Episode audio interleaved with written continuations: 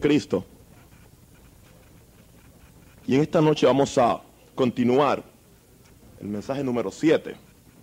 Quiero que en Primera Corintios, capítulo 1, si me consiguen un vaso de... Oh, praise God. Capítulo 1, verso 30.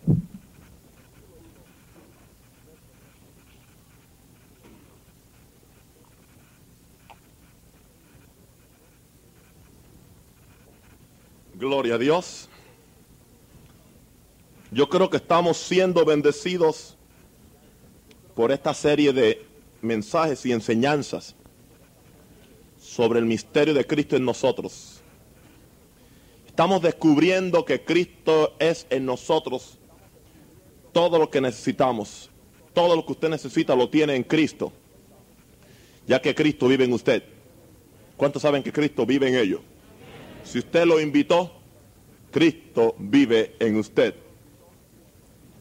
Mas por Él estáis vosotros en Cristo Jesús, el cual nos ha sido hecho por Dios sabiduría, justificación, santificación y redención, para que como está escrito, el que se gloría, gloríese en el Señor. En esta noche vamos a hablar de Cristo, mi sabiduría. Cristo, mi sabiduría. La vez pasada dijimos que poder, poder no era en sí un concepto, sino que poder era una persona. Concluimos que Cristo es el poder de Dios y que si estamos en Cristo, a la misma vez que somos la justicia de Dios en Cristo, también podemos decir que somos el poder de Dios en Cristo, la sabiduría de Dios en Cristo, la justificación de Dios en Cristo, la santificación de Dios en Cristo y la redención de Dios en Cristo. Y vamos a ver en esta noche que la sabiduría no es un concepto, y estamos hablando de la sabiduría espiritual. No es un concepto, es una persona. Y esa persona es Jesucristo. Jesucristo es la sabiduría de Dios encarnada. Pero Dios quiere también que esa sabiduría se encarne en cada creyente. Y cada creyente empiece a valerse de la sabiduría que hay en Jesucristo. El mundo tiene sabiduría, pero no tiene la clase de sabiduría que tenemos nosotros. El mundo tiene el concepto de sabiduría. El mundo conoce la sabiduría como, como una filosofía, pero no como una experiencia o como una persona. Para nosotros los creyentes, sabiduría es una persona. Al menos en esta revelación que el Señor nos está trayendo en estos últimos días. Sabiduría es Cristo. Y fíjense que Efesios nos da a entender que la sabiduría es una persona. Porque nos dice en Efesios 4, verso 20. Quizás ustedes han leído este verso sin prestar atención a lo que el verso dice.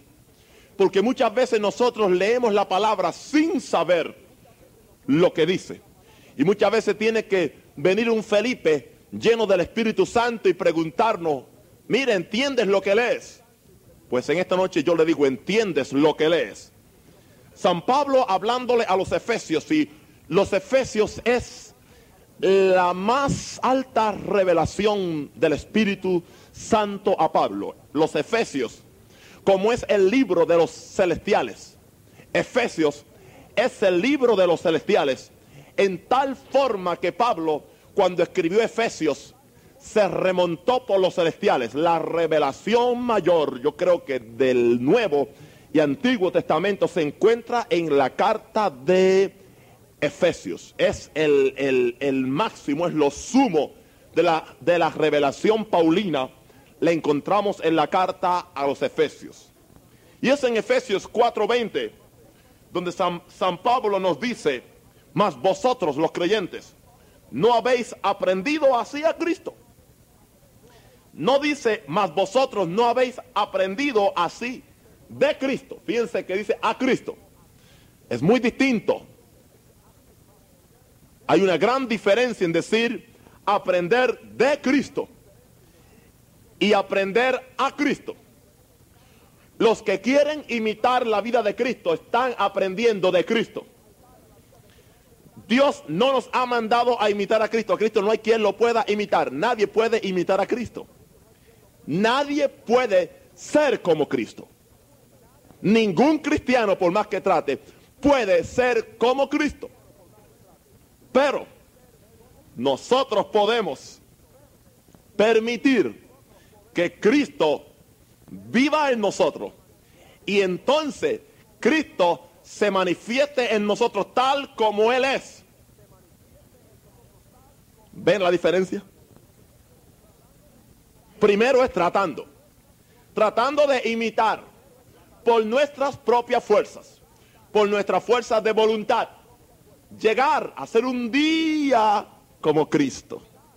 Y muchas veces, ¿verdad? Aquí estamos luchando con el diablo en un lado, la enfermedad en otro, los, demonios en otro, a ver si algún día, if we are lucky, we may be like Jesus. Quizás algún día seremos como Cristo. Sí, algún día seremos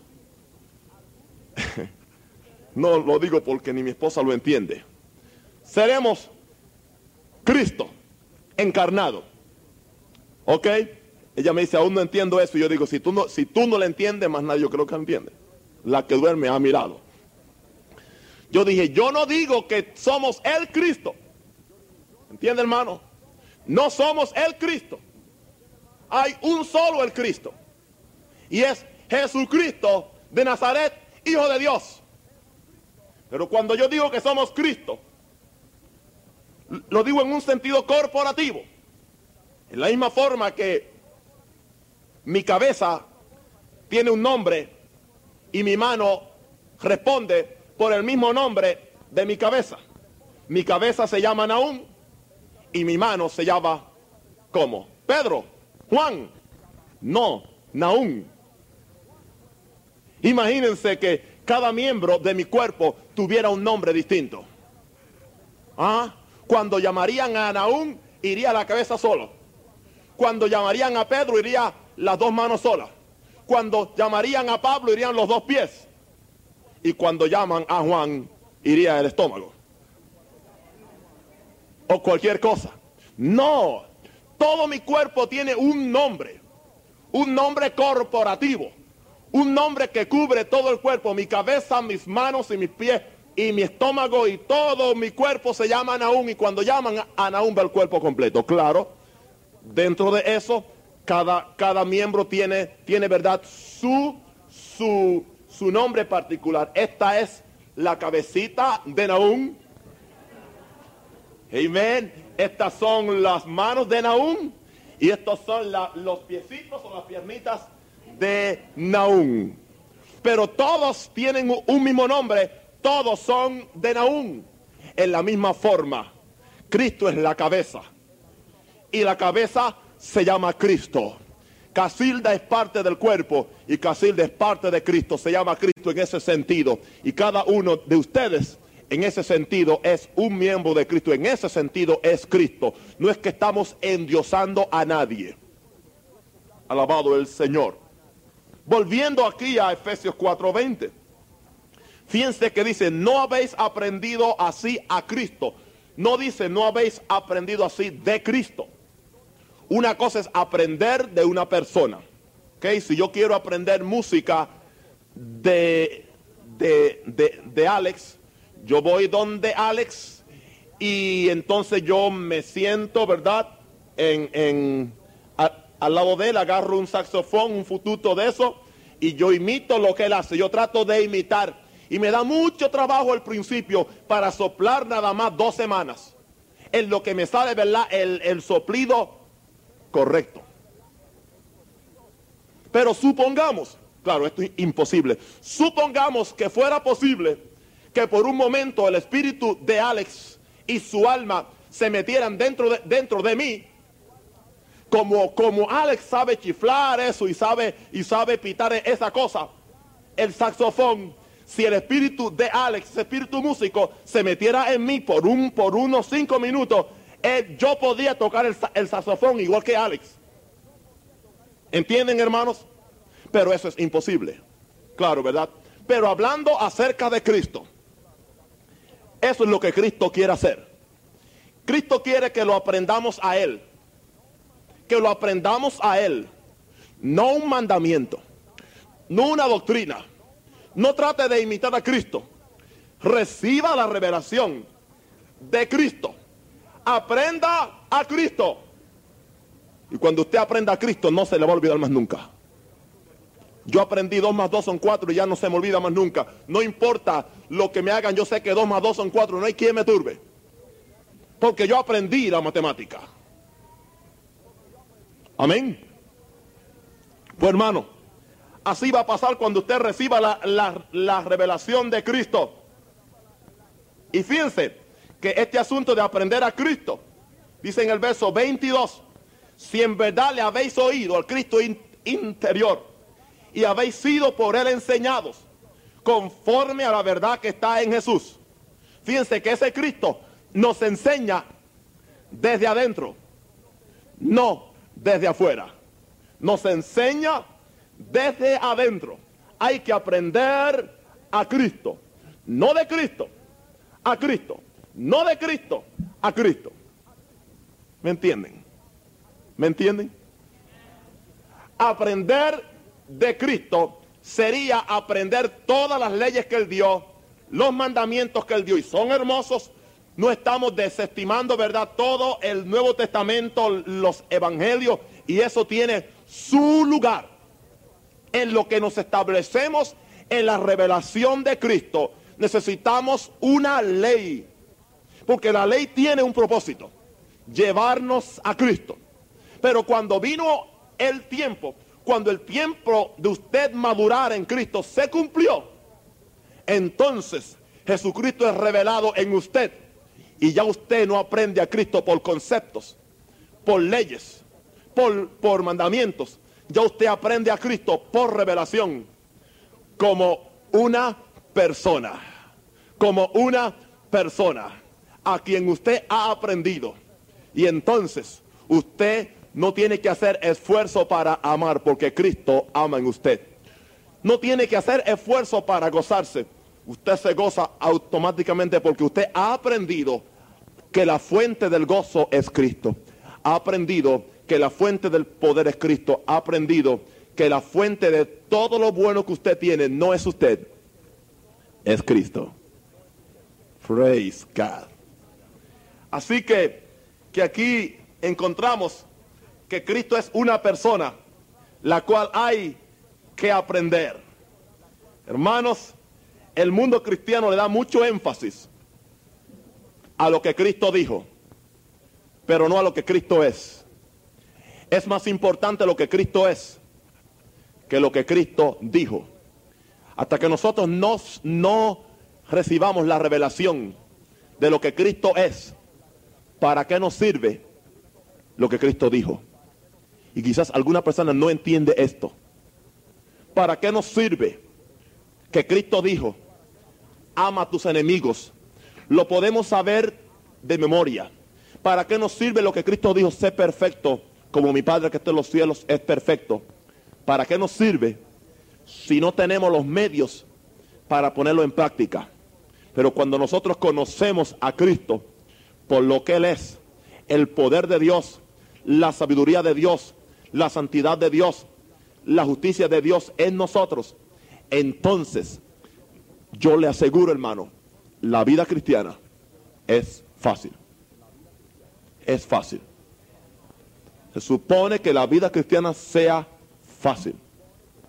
Sea fácil. Cuando recibamos la revelación de Jesucristo en nosotros, la experiencia de gloria. Ahora, fíjense que yo empecé diciendo que la sabiduría es un concepto para el mundo, pero es una revelación para nosotros. Es, es una persona. En Santiago nos dice que hay dos sabidurías. La sabiduría de este mundo, que es animal, terrenal y diabólica. Animal, terrenal y diabólica. Fíjense que ahí tiene el origen, el diablo, donde opera en la tierra, su carácter animal, o sea, natural. Pero la sabiduría que es del cielo, que es Cristo encarnado, es primeramente pura, pacífica, etcétera. Y vamos a hablar en esta noche de esa sabiduría del cielo. Y vamos a llegar a la conclusión que la sabiduría de Dios está en nosotros, pero está escondida y hay que descubrirla. En el capítulo 3 de Génesis, aquí vemos el principio del conflicto entre la, la sabiduría como concepto y la sabiduría como persona. Génesis 3.6 dice, y vio la mujer que el árbol era bueno para comer y que era agradable a los ojos y que era árbol codiciable para alcanzar la sabiduría y tomó de su fruto y comió y dio también a su, a su marido, el cual comió así como ella. Fíjense que aquí encontramos el primer conflicto entre las dos sabidurías. Aquí el hombre, o sea, la mujer, vio que el, el árbol era bueno para comer, pero no solamente para comer, para adquirir sabiduría. El hombre ha estado en un empeño de alcanzar sabiduría. El hombre quiere saber. El hombre quiere saber. Aún los cristianos están más interesados en saber que en tener. Aún los cristianos están más interesados en saber de Cristo que en tener a Cristo. Y es más importante tener a Cristo que saber de Cristo. Usted se puede ir al infierno sabiendo toda la información de Cristo sin tener a Cristo. Hay veces que a mí me da pena cuando veo a alguna persona, aún creyentes, que sin digerir el ABC de la palabra del Señor, están buscando todo lo que puedan encontrar y quieren saber, saber, saber, saber, saber, saber, saber, saber, saber, y más conocimiento y más, pero no conocen aún la persona de Jesucristo. Es mejor que primero usted adquiera el conocimiento de lo que Cristo es en usted y juntamente con Cristo vendrá entonces el conocimiento de las otras cosas. Porque hay una línea muy fina entre, el, entre la sabiduría como concepto y la sabiduría como persona. El mundo busca la sabiduría como un concepto. El mundo no se opone al cristianismo cuando es una filosofía más, o oh, cualquier persona le encanta. Pero cuando, cuando, cuando cambiamos todo el sistema y decimos que no es la sabiduría del mundo, que no son las buenas obras, que el asunto es una persona y que es Jesucristo y que el centro del cristianismo es Cristo y que el centro y la meta de lo que Dios está haciendo es Cristo, entonces chocan porque Cristo es la piedra que desecharon los edificadores, porque el mundo y aún muchos cristianos quieren edificar sin Cristo. Aleluya. Y sin Cristo no se puede edificar. Porque cualquier casa que se edifique sin Cristo, cualquier vida cristiana que se, que se edifique sin Cristo está destinada a la derrota. Porque Cristo dijo, sin mí nada podéis hacer. Aleluya. Yo voy a enseñar. Praise God. En el huerto del Edén pusieron dos, dos árboles. Un árbol, el árbol del bien y del mal, y otro árbol, el árbol de la vida. Fíjense, el árbol del bien y del mal y el árbol de la vida. ¿Sabe para dónde corrió el hombre? para el árbol de la sabiduría, para conocer. Y despreció el árbol de la vida. Dios le dijo al hombre, pueden comer de todo árbol, incluyendo el árbol de la vida. ¿Usted nunca ha pensado en eso? Que ellos podían comer del árbol de la vida y nunca se les ocurrió comer del árbol de la vida. ¿Sabe por qué? Como algunos cristianos, porque solamente quieren estar sabiéndolo todo y no comiendo nada. ¿Sabe lo, lo que hicieron? Fueron a saber, yo quiero saber el bien y el mal. Y se repite otra vez el afán del hombre en toda la historia. Yo no voy a dejar que Dios decida por mí qué es bien y qué es mal. Yo voy a decidirlo yo. Yo soy suficientemente grande para que me estén mandando, para que Dios me esté diciendo, para que Dios esté entremetiendo en mi vida, para que la iglesia esté metida en mi vida, para que el pastor esté, esté metido en mis asuntos. Yo soy lo suficientemente grandecito ya. Yo sé lo que es bueno y lo que es malo. Come on. Ok. Esta fue la actitud de Adán y de, y de Eva. Yo quiero saber. Y fueron al árbol y supieron. ¿Y qué les costó?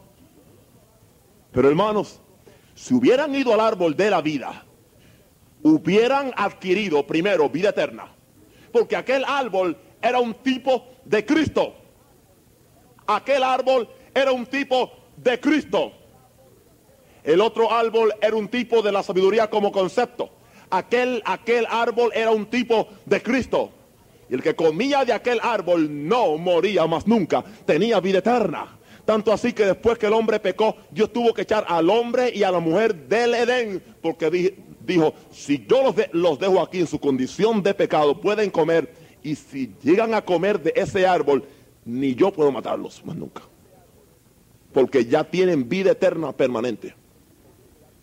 Y Dios tuvo que sacarlo y poner un ángel con, con, una espada resplandeciente, guardando el camino al árbol de la vida.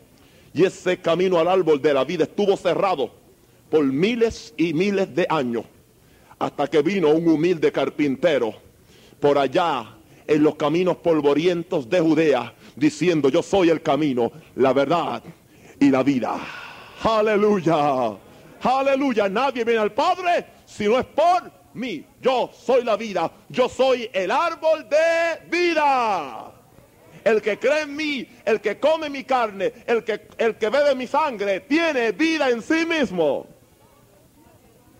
Gloria a Dios. Aleluya. Adán perdió la gran oportunidad de recibir vida y juntamente con la vida recibir la sabiduría de Dios no la sabiduría del mundo. Ahora, Jesucristo vino y lo encontramos en Lucas 2.52. Aunque antes de esto, si usted lee el libro de Proverbios, aunque no vamos a hacer mención de ningún verso en particular, hay una palabra que aparece en, Proverbios muchas veces y es la palabra sabiduría. Dice, hijo mío, sobre todo busca que sabiduría. La sabiduría que hizo su casa, labró sus siete columnas. La sabiduría. ¿Y sabe de qué es un tipo? De Jesucristo. Los católicos dicen que es la Virgen María, pero la sabiduría de Proverbios no es la Virgen María, es Jesucristo. Es un tipo de Jesucristo. Podemos dar un, un ejemplo en Proverbios. Praise God. Y fíjense en los primeros capítulos.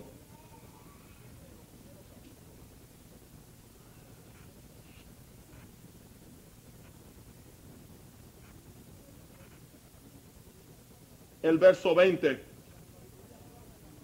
dice, la sabiduría clama en las calles, alza su voz en las plazas, clama en los principales lugares de reunión, en las entradas de las puertas de la ciudad, dice sus razones. Fíjense que ahí tiene atributos de persona.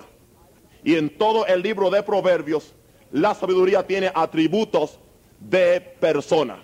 Claro, entonces encontramos en el Nuevo Testamento que la sabiduría de Proverbios es la persona de Jesucristo. Ahora, en Lucas 2.52, hablando de Jesucristo, dice, y Jesús crecía en sabiduría y en estatura y en gracia con Dios y con los hombres. Y con los hombres. Jesús crecía en sabiduría. Esto lo, encontramos a Cristo discutiendo en el templo a los 12 años de, de edad, hablando con los doctores, con los sabios. Ellos le hacían preguntas, Jesús las contestaba, Jesús le hacía preguntitas, ellos no podían contestarlas. Porque Jesucristo era la sabiduría encarnada de Dios. Pero aún así vemos y encontramos que Jesús tuvo que crecer en sabiduría. Jesucristo no fue sabio automáticamente. Sí, el potencial de sabiduría estaba en él porque él era el Hijo de Dios. Estaba en él. Fíjense que no, no dice que adquiría sabiduría, crecía en sabiduría. Y a donde yo quiero llegar, hermanos, es que los creyentes no tenemos que adquirir sabiduría, tenemos que crecer en sabiduría. Yo creo que en la medida que permitamos que Cristo crezca en nosotros, juntamente con el crecimiento de Cristo en nosotros, vamos a crecer en una sabiduría tan y tan y tan y tan y tan grande que no va a haber nadie que nos pueda poner un pie al frente. Yo creo que la gente de Dios, el pueblo de Dios, debe ser la gente más sabia de todo este mundo porque tenemos dentro de nosotros a Jesucristo, en quien están escondidos los tesoros de la sabiduría. Y lo, que yo quiero indicar es que esto es un proceso.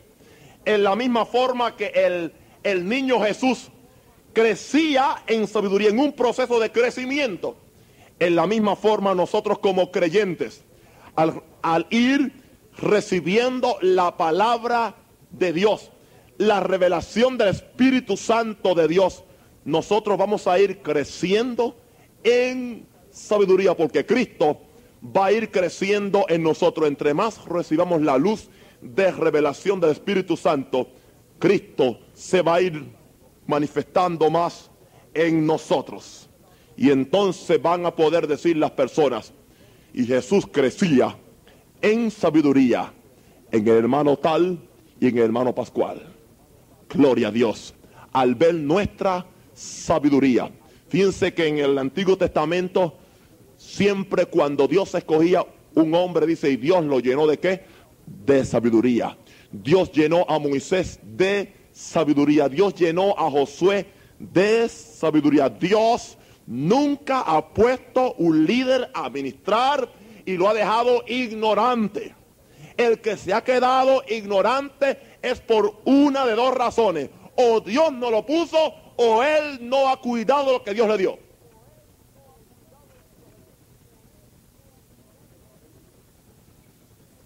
Aleluya.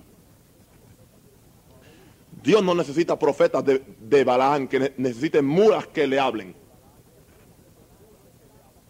Profetas de Balaán no están capacitados para pastorear el pueblo de Dios profetas de, de Balán no están capacitados para hacer la obra del Señor.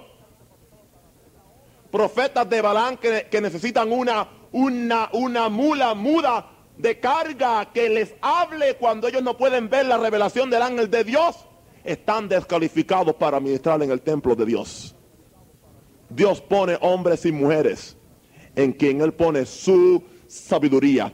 Y aquí él, él le da la revelación y después los hace responsables de que ellos desarrollen ese potencial. ¿Me escucharon bien? ¿Me escucharon bien? Dios pone el potencial en nosotros. Pero entonces Dios nos hace responsable de desarrollar ese potencial. Quiero decirlo, Dios no quiere gente ignorante. Bueno, ahora me voy a echar otra encima.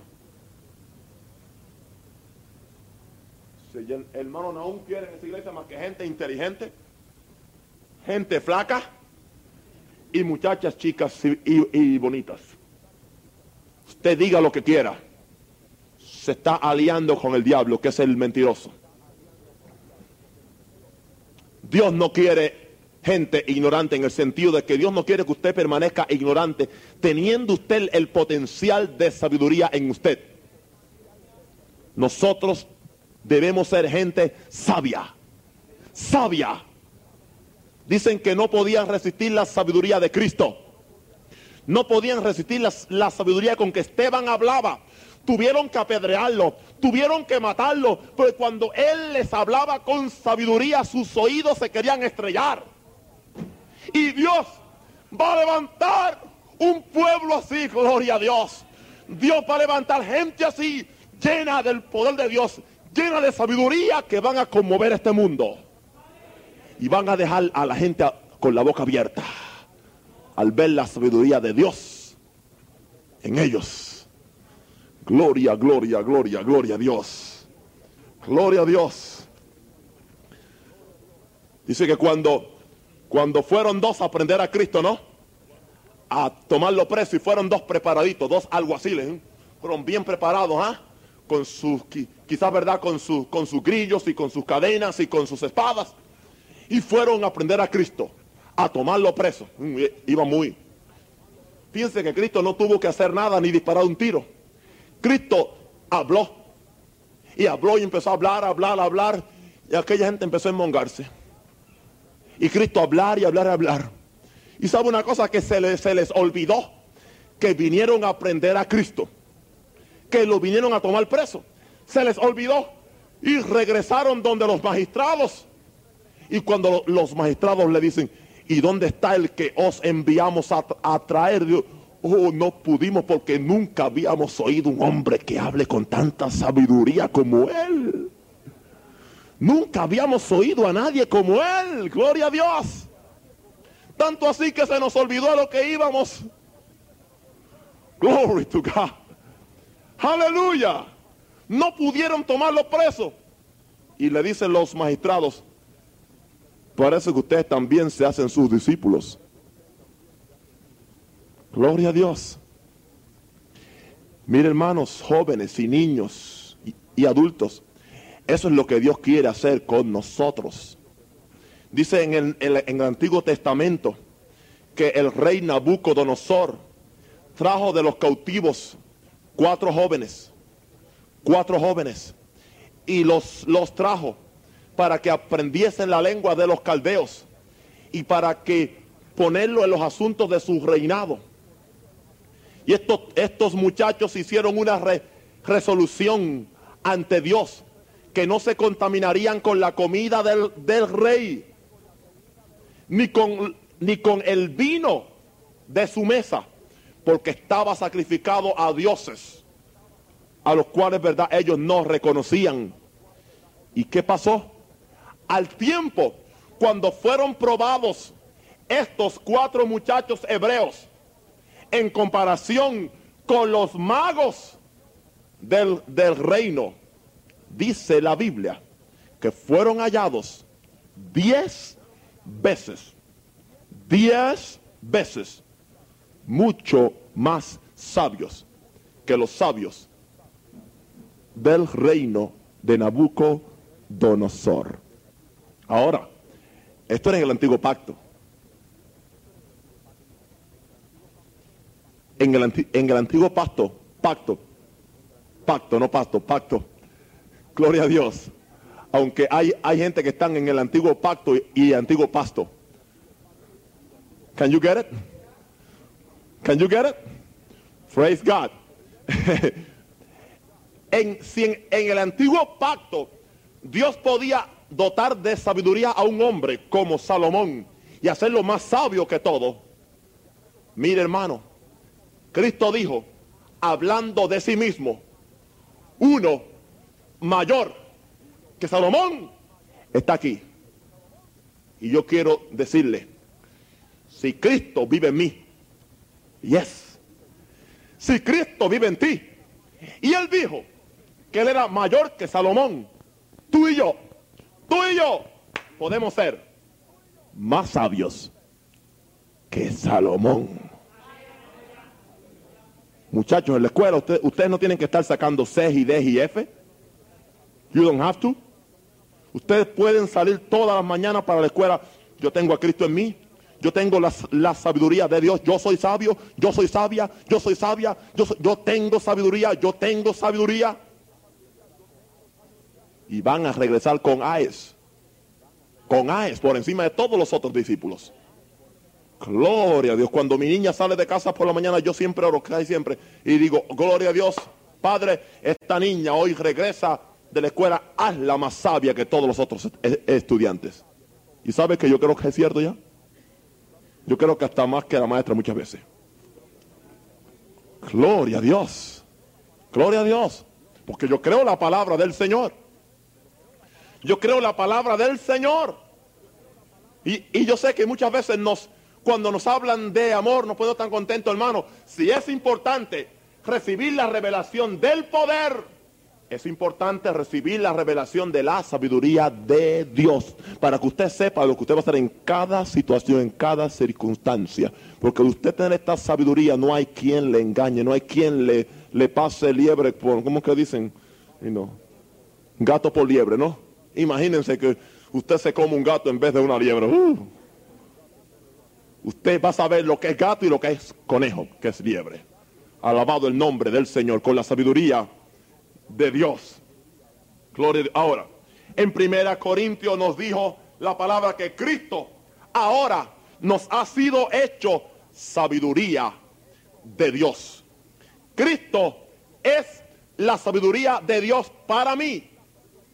Ahora, yo sé en qué están pensando alguna gente, no porque soy espiritista, sino verdad porque yo conozco cómo ustedes piensan algunas veces, porque tanto tiempo si no los, los conozco. Si, hermano, ¿y qué usted va a hacer con el texto de Santiago 1, donde dice, si alguno tiene falta de sabiduría, pídala a Dios, el cual da a todos abundantemente? La Biblia se explica con la Biblia. Yo creo que si ponemos todos estos textos juntos, lo que en sí Santiago quiso decir es que mientras usted no conoce la sabiduría de Cristo en usted, usted tiene que estar pidiéndole la sabiduría a Dios. Pero cuando Dios le revele su sabiduría, no se la va a revelar como un concepto, Dios se la va a revelar como una persona. Y cuando Dios se la revela como una persona, usted no va a tener que pedir más sabiduría, sino que va a entrar en la segunda fase, en acción de gracias a Dios, porque va a descubrir que toda la sabiduría que Dios le podía dar ya se la dio y está en Cristo en usted. Y lo vamos a probar en esta noche. Aleluya. Cristo nos ha sido hecho sabiduría. No significa para, para nosotros. Cristo ha sido hecho sabiduría para nosotros en Primera Corintios. Y fíjense lo que dice aquí.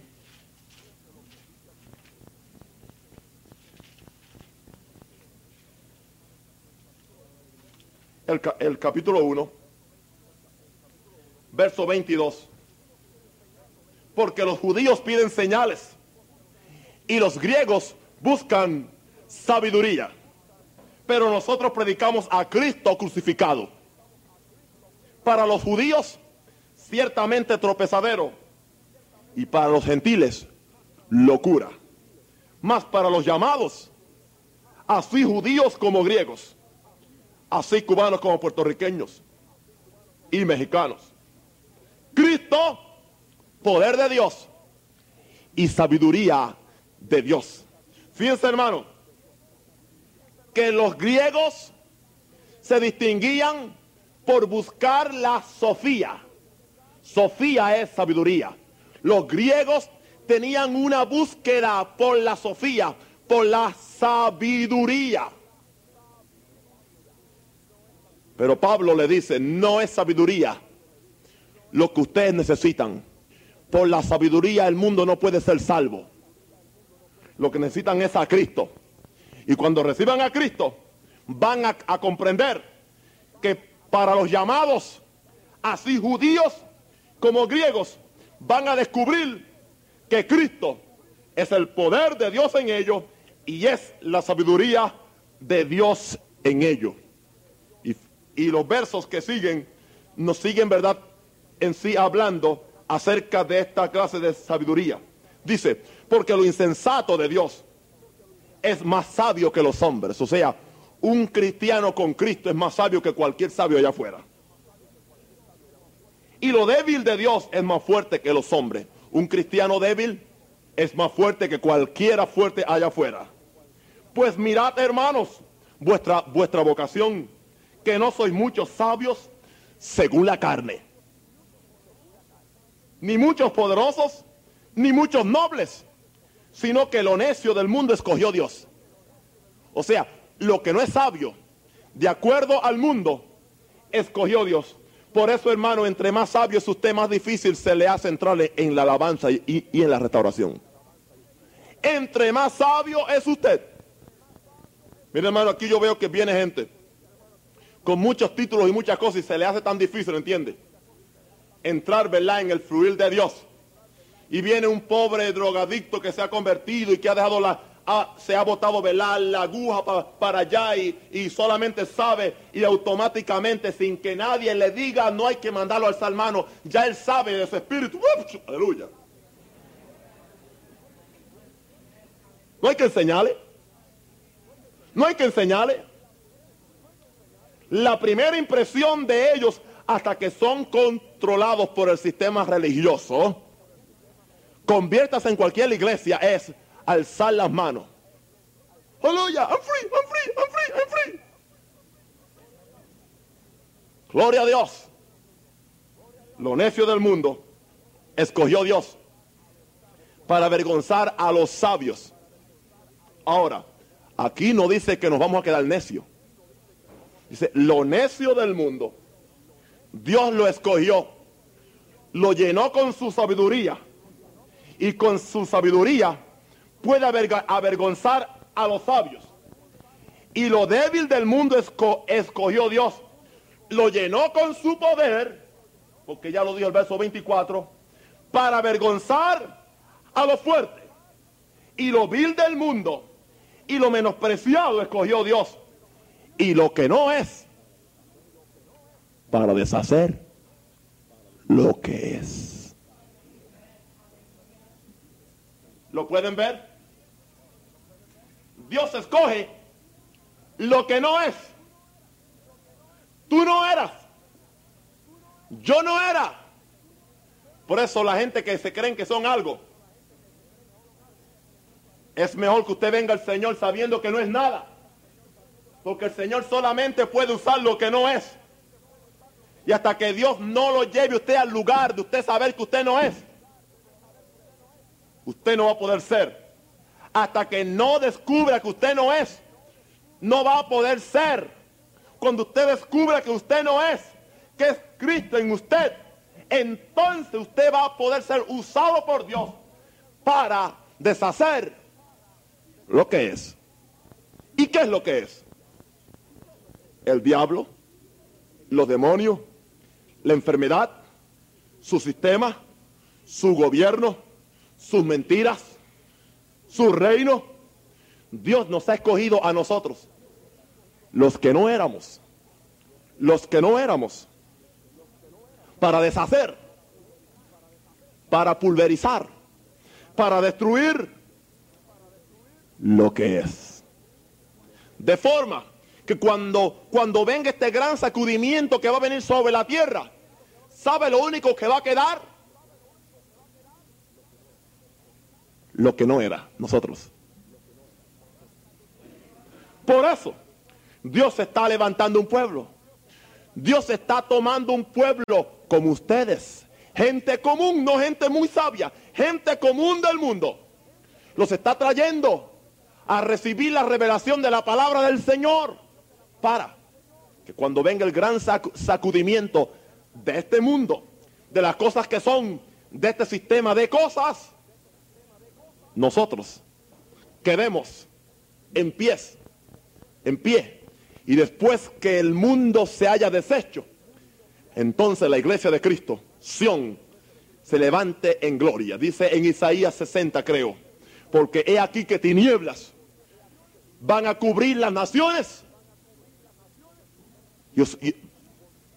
¿por, ¿Por qué aquí que tinieblas van a cubrir la tierra y oscuridad las naciones? Mas sobre ti amanecerá mi luz. ¿Y qué es luz? Luz es Cristo. ¿Y qué es luz? Luz es poder. ¿Y qué es luz? Luz es sabiduría. En la iglesia va a amanecer la luz de Dios. Y el mundo que está en tiniebla tendrá que venir donde nosotros. Y nos va a preguntar, ¿y cómo ustedes viven en días de inflación? ¿Y cómo ustedes viven en días de tanto nerviosismo, de tanto problema de guerra, inflación y cuánta cosa? Y nosotros podemos decirle, hemos descubierto que el que es mayor que la inflación, el que es mayor que el mundo, el que es mayor que los terremotos, el que es mayor que las plagas de Apocalipsis, el que es mayor que todas las cosas y los problemas del mundo, el que es mayor vive en nosotros, porque mayor es el que está en nosotros que el que está en el mundo. Aleluya.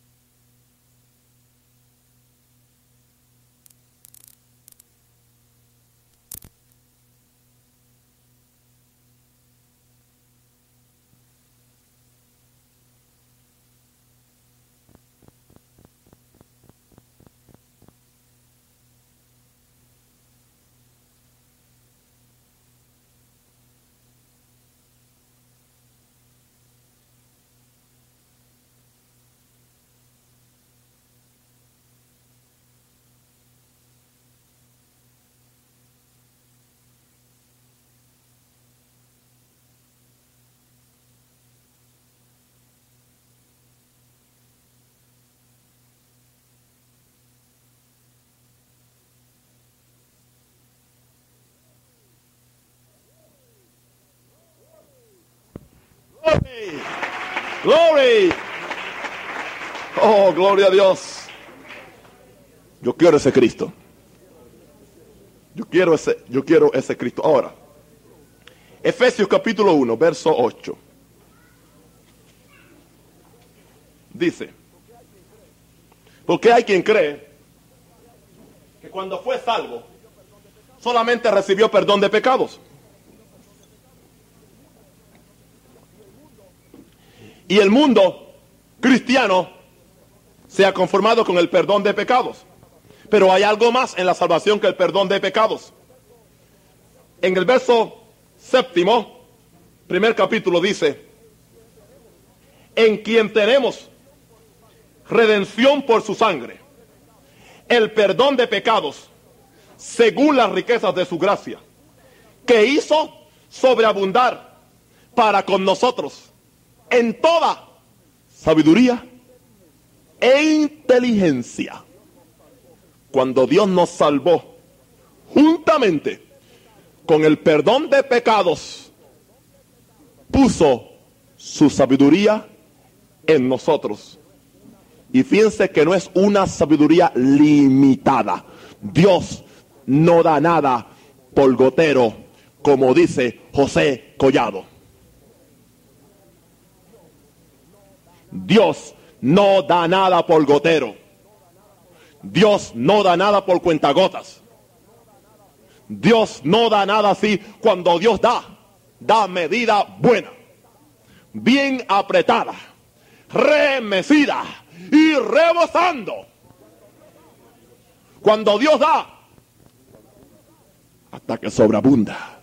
En el Salmo 23, cuando Dios le llenaba la copa, aleluya, a David nunca se la dejaba a mitad.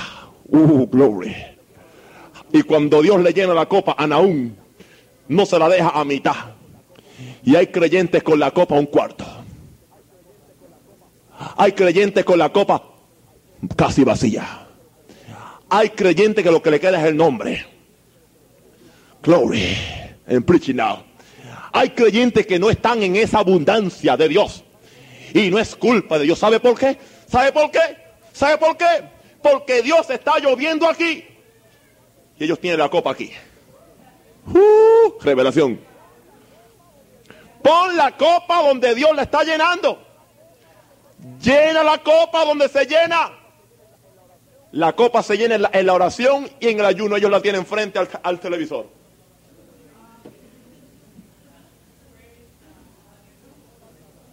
Y dicen como David, mi copa se está vaciando.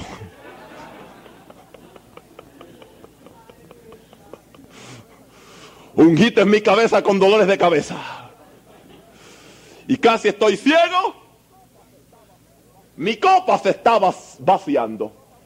Hay otros que tienen su copa puesta en el teléfono para hablar del, del pastor por el teléfono. ¿Qué pastor más entrometido? Mira, siempre está hablando de mí y su copa está vacía. Otros tienen su copa, ¿verdad?, en otro sitio. Pero hermanos, si ponemos la copa en el sitio correcto, cuando Dios da, cuando Dios da, no da por gotero, podremos decir, como David, ungiste mi cabeza con aceite, mi copa está rebosando.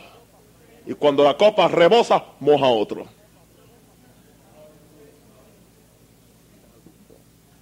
Así están algunos. Alabado el Señor. Fíjense. Cuando Dios nos dio inteligencia, dice que hizo sobreabundar. Sobreabundar. Sobreabundar más que abundante.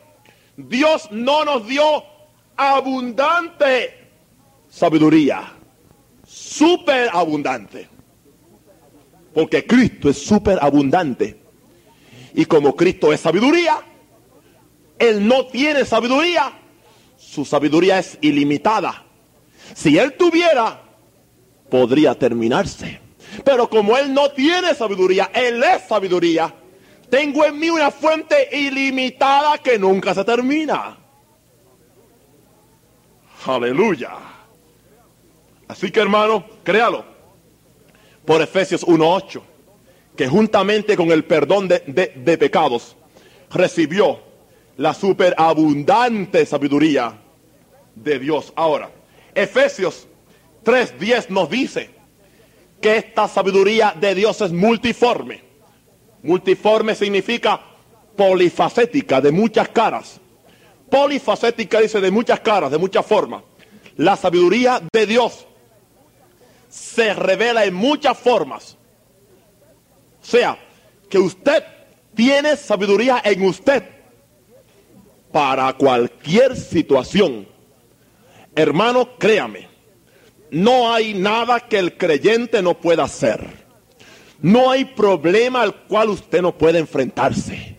No hay situación que el diablo envíe a la cual usted no pueda tener una respuesta, una palabra de Dios para el diablo. No hay situación, no hay tentación que el diablo envíe a la cual usted no tenga una palabra de sabiduría para el diablo.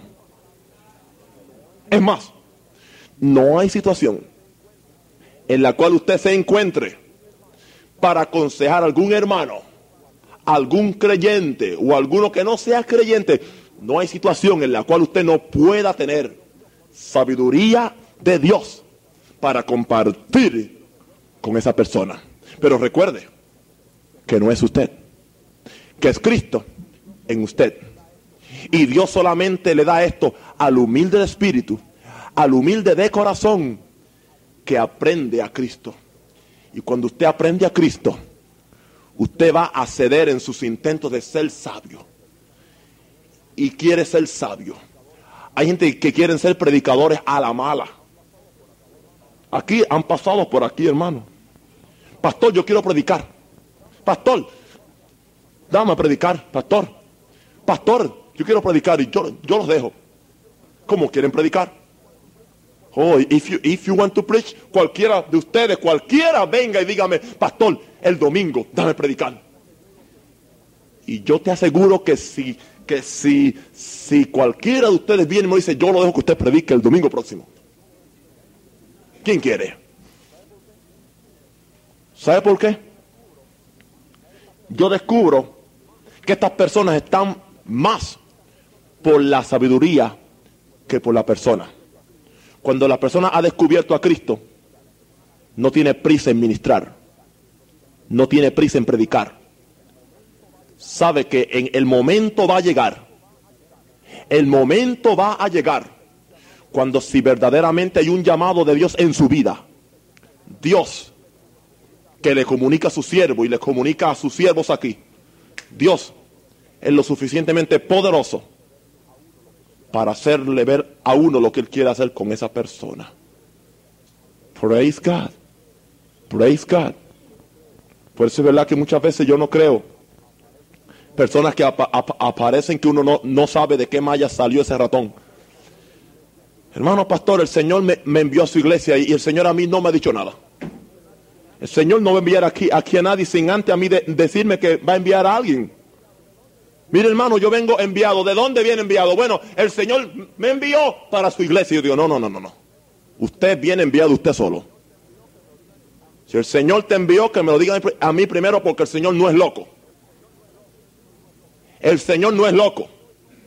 Y si el Señor te envió y tú vienes, y tú estás ahí sentado, sin, tú, tú no tienes que, decirme que el Señor te envió. Tú no tienes que decirme que el Señor te envió. Tú sentado ahí humildemente, aunque yo no te conozca, el Espíritu Santo viene y me, me, habla a mí, me comunica a mí. Mira, ese es mi siervo mío, yo lo he traído, yo lo, lo he enviado con un propósito porque tiene una palabra para ustedes. Y sabe una cosa, que en esa forma es que el Señor opera. Gloria a Dios. La sabiduría de Dios es multiforme. Fíjense que, que en el verso 10 nos dice que esta sabiduría va a ser dada a conocer por medio de la iglesia. ¿Quién es la, quién es la iglesia? Los bancos, el órgano, los timbales, el púlpito, el micrófono, las sillas. No. ¿Quién es la iglesia? Yo. ¿Quién es? Ay, qué pocos son la iglesia. Yo tengo poca gente ahora. ¿Quién es la iglesia? Amén. Ahora tengo una iglesia más grande. ¿Quién es la iglesia? Yo. Es un concepto. La iglesia no es un concepto. ¿Quién es la iglesia? Hasta los niños, gloria a Dios. Amén. Yo soy la iglesia. Tú eres la iglesia. Praise God. Así que si la multiforme sabiduría de Dios va a ser dada a conocer por medio de, de ti y de mí a los principados y potestades en los lugares celestiales, tiene que ser que nosotros tenemos ya, tenemos ya la sabiduría de Dios en nosotros. Indicando esto, que estamos capacitados para manifestar la sabiduría de Dios en cualquier forma que sea necesario. Estamos capacitados. Estamos capacitados. Y yo lo creo. Estamos capacitados. Yo estoy capacitado. Tú estás capacitado para manifestar la sabiduría de Dios al diablo, a los principados y a las potestades en lugares celestiales. Dios va a hacerlo con nosotros. Fíjense que los que leen el capítulo 3 o los que lo han visto, ven que el propósito de este misterio del cual estamos predicando, de acuerdo a Efesios 3, el propósito de este misterio, ¿sabe cuál es? manifestar la multiforme sabiduría de Dios al mundo. ¿Y cómo Dios lo, Dios lo va a hacer? Con cristianos que andan por ahí cantando, mi carga, Señor, más se aumenta. Y las espinas ahogan mi ser. Ay, no las quites, Señor, de mi senda, pero sí endurece mi pie.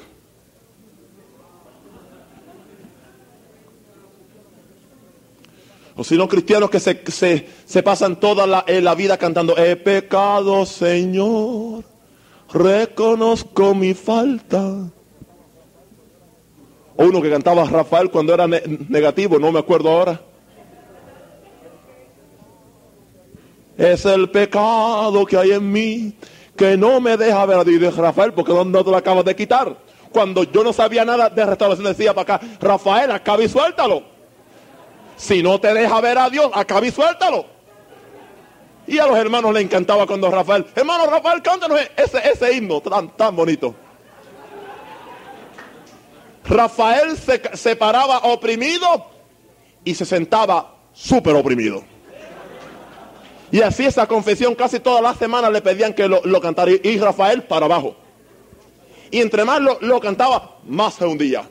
Porque claro, es el pecado que hay en mí que no me deja ver a Dios. ¿Cómo podré, Señor, Señor? Ay, Señor. Gracias a Dios que Él salió de eso. Aleluya. Ya se le olvidó. Gracias a Dios. Aleluya. Aleluya. Aleluya. Gloria a Dios. Gente así no puede manifestar en la sabiduría de Dios al mundo. O gente cantando, soy una llaga podrida. Que estaba en la basura.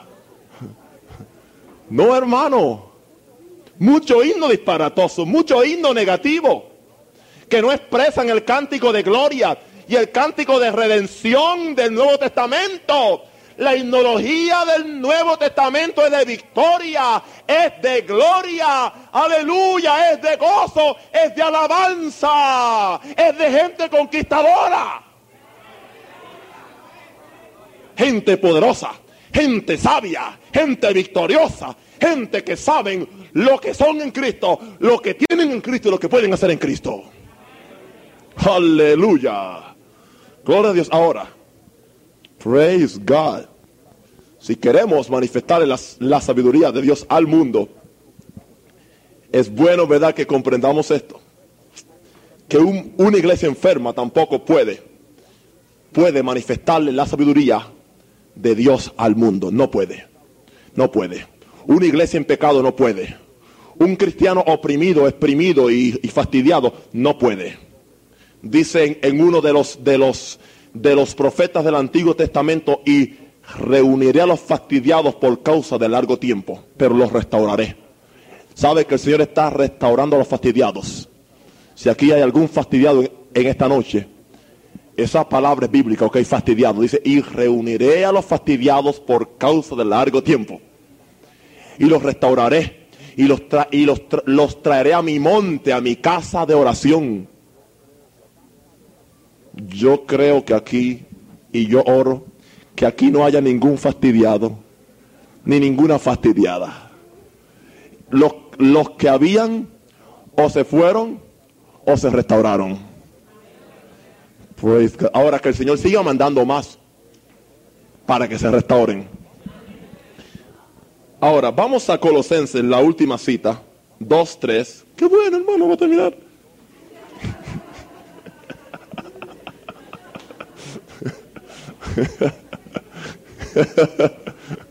Aleluya. Ustedes son tan bonitos y simpáticos también. Praise God. ¿Verdad que ustedes no me soportarían de otra forma? That's me. Glory to God. Thank you, Lupe. Verso 2 y verso 3 del capítulo 2. Para que sean consolados sus corazones, unidos en amor, hasta alcanzar todas las riquezas de pleno entendimiento, a fin de conocer el misterio de Dios el Padre, el cual es Cristo. Ok, en sí esa verdad es la forma en que está en el, en el, en el griego, a fin de conocer el misterio de Dios el Padre, el cual es Cristo. Cristo es el, misterio. ¿En quién? En Cristo. Aquí está la clave del mensaje. ¿En quién? ¿En quién? En Cristo. Fíjense que en esta no es ninguna doctrina nueva. Esto está en la Biblia. Yo no me he inventado esto. Esto está aquí. Créalo, véalo, reciba la revelación y la experiencia. ¿En quién? En Cristo. Están escondidos. Claro, el problema es que están escondidos. ¿Ok? Están escondidos. Todos, no algunos, no algunos, no uno, no dos. Todos los tesoros de la sabiduría y del conocimiento. Aleluya. Y sabemos que el capítulo anterior nos dice muy claro que Cristo está en nosotros y que Él es la esperanza de gloria. El capítulo anterior nos dice que Cristo está en nosotros. Verso 27. La esperanza de gloria. Y el capítulo 2 nos dice que en Cristo, el que está en nosotros, están escondidos todos los tesoros de la sabiduría. Pero la clave ahí es escondido y tesoro. ¿Sabe usted que todos los tesoros están escondidos? ¿Sabe por qué están escondidos los tesoros? Porque están reservados para la gente valiente, la gente determinada, la gente de valor y de persistencia que estén dispuestos a pagar el precio, a tomar el tiempo y a vender aún todo lo que tienen para buscar ese tesoro.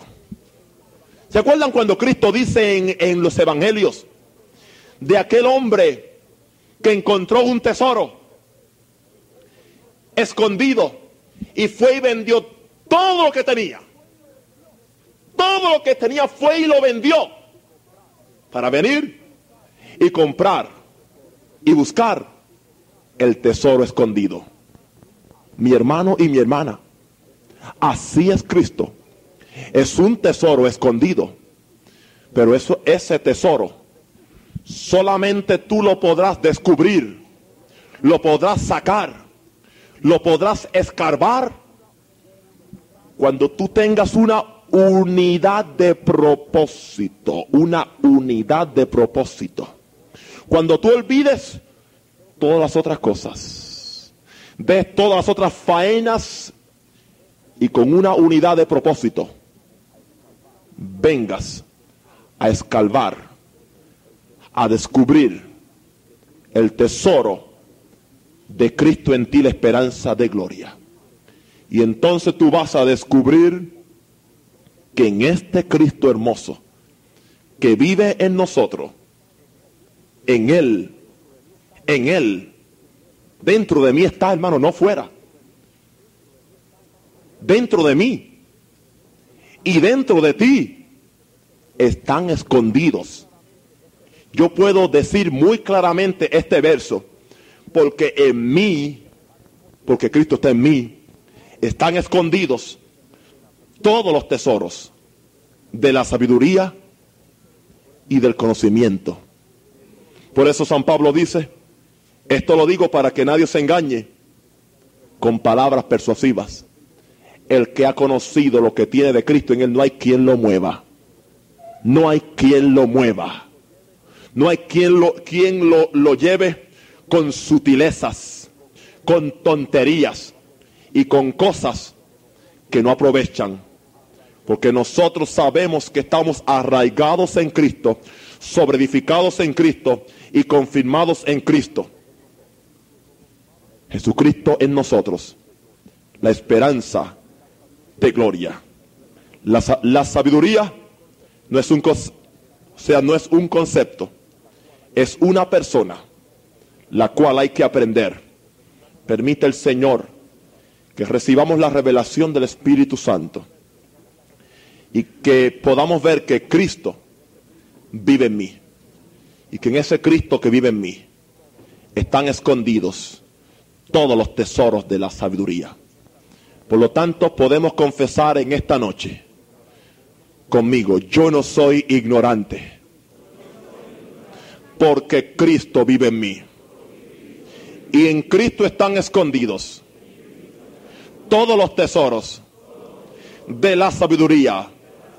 Por lo tanto, yo sé qué hacer en cada problema y circunstancia, porque tengo la sabiduría de Dios.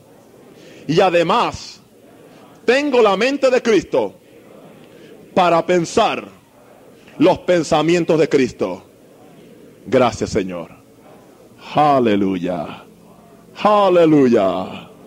Aleluya. Can you praise him? Hallelujah. Hallelujah. Let's, let's just praise him. Adoremos, aleluya. Aleluya, aleluya, aleluya, aleluya. Aleluya, aleluya, aleluya. Aleluya. Praise God. Hallelujah.